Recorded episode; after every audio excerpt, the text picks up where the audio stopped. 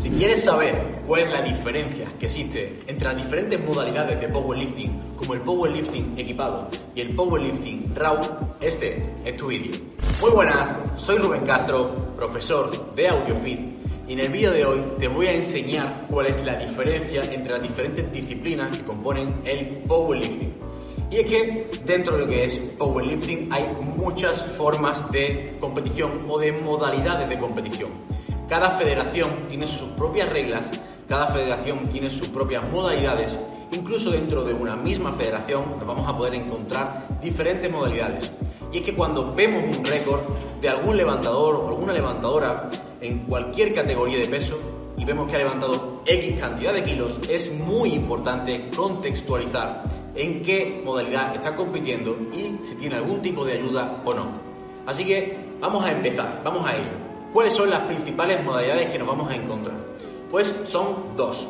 La primera es el powerlifting raw, que es el que todo el mundo conoce, o el que la mayoría de personas conoce porque es el más sencillo, el más simple y el que menos engranaje tiene, el que menos ayudas a nivel de un levantamiento vamos a poder tener gracias a un equipo externo, lo que le llaman ahora el doping mecánico. Básicamente es la modalidad en la que competimos la mayoría aquí en España y de forma internacional actualmente, pero no es la más antigua ni fue la primera. El powerlifting raw significa que no tiene ayudas externas, pero en cierto modo esto tiene diferentes matices, porque según como lo miremos sí que tenemos. Están permitidos las rodilleras con una serie de características, como por ejemplo que tienen que ser de máximo 7 milímetros de grosor, no vale por ejemplo de 10 como en otras federaciones, nos permiten muñequeras, nos permiten cinturón y digamos que estos tres elementos principalmente son los que nos vamos a encontrar de apoyo o que nos brinden algún tipo de ayuda. Cuantificar cuánta ayuda es difícil y en comparación a qué, a no utilizar absolutamente nada o a utilizar el equipo que tienen en lo que se llama powerlifting gear o powerlifting equipado, que es la otra modalidad. Y esta modalidad es curiosamente la más antigua con la que se empezó los primeros campeonatos oficiales y en la que tienen algunos detalles como por ejemplo que usan vendas. Ya no son rodilleras lo que van a utilizar estos levantadores, sino vendas. También pueden usar lo mismo que un powerlifter raw, que sería su cinturón o sus muñequeras. Pero además de la venda, tienen para cada movimiento de trusa, que es básicamente como se le llama, se le llama al singlet que tenemos los powerlifters raw, pero es un equipamiento que te ayuda muy duro y te da soporte en cada uno de los movimientos, y en cada uno de estos movimientos de una forma diferente. Por ejemplo, en sentadilla, además de las vendas, este equipamiento te da soporte en las caderas, por eso levantan eh, con un stand muy, muy, muy abierto. En press de banca hacen el efecto de un slingshot como si estuviese multiplicado. Una camisa que te coloca los hombros en esta posición, que también se llama trusa, que vais a ver que tiene un pecho muy amplio y lo que te hace es una protracción de esas escápulas y te ayuda también a cerrar los codos. Y es como si usásemos ese slingshot tan famoso, pero multiplicado, ¿vale? Y para el peso muerto tiene también otro equipamiento, otra camisa, otra trusa, que lo que nos va a ayudar sobre todo es a bloquear un poquito en el despegue pero sería el movimiento donde menos va a ayudar. Sin duda, donde más ayuda va a ser en la sentadilla y sobre todo en el press de banca, a diferencia de lo que sería el powerlifting rap. Y estas son las dos modalidades principales que nos vamos a encontrar, las dos modalidades que tiene la Federación de IPF, que es la más grande, la que más levantadores tiene, la más famosa, la más popular, donde nosotros competimos, donde hay controles antidoping y también digamos que es la que está asociada al Comité Olímpico y que quiere en un futuro intentar ser un deporte olímpico. Pero, como hemos hablado en alguna otra ocasión, hay muchas más federaciones y esto significa que también existan muchas más modalidades. Y podemos irnos a los extremos. Esto sería el punto medio, equipado y RAW, pero nos vamos a poder encontrar un amplio espectro. Vamos a ver federaciones que se llaman 100% RAW y es básicamente federaciones donde no se permite ni siquiera un cinturón, ni muñequera, ni rodillera. Compiten a pelo.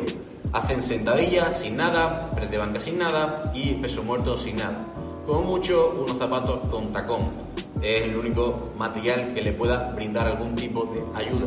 Entonces, Esto se puede llevar al extremo de incluso hacerlo descalzo, pero básicamente sobre todo el no tener la sentadilla, esa rodillera, ni el cinturón, ni, ni muñequeras. Podemos continuar con que otras federaciones tienen lo que se llama el Powerlifting Raw Classic, que es competir en sentadilla con muñequeras, con cinturón, sin camisa trusa o que te vaya a ayudar, pero sí con vendas.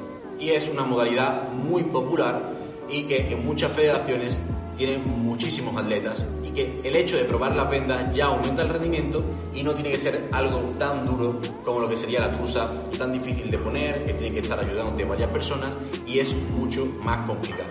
Con lo cual es una modalidad también muy interesante. Y luego tendríamos el otro extremo de los equipados. Porque en powerlifting equipado de IPF tenemos lo que se llama una sola capa. Equipado unicapa o capa simple, ¿vale? Pero también existe lo que es multicapa, multipado, que es básicamente donde compite el famoso Luis Simon ya difunto y todo su equipo de Wesley Barber, que son estas sentadillas tan difícil de gustar a la mayoría, de estéticamente muy controvertido, que compiten con un monolith, con un stand súper, súper abierto, que nunca rompen el paralelo y se quedan en sentadillas muy altas y esos press de banca monstruosos que pueden llegar a levantar hasta 600 kilos en multicapa. Y en el peso muerto donde menos diferencia se va a ver. Entonces, básicamente, en este powerlifting equipado, multicapa, son unos trajes que ayudan muchísimo más todavía, más soportivo y que lo único que hacen cada vez es intentar mejorar la tecnología de este equipamiento.